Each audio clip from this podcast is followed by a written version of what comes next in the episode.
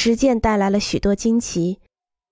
比如，当美国建筑师协会让我写一本关于达拉斯的和达拉斯周围的建筑的书，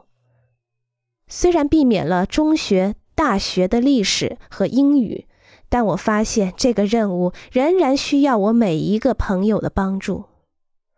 我们出版了关于这个主题的第一本有可信度的书，《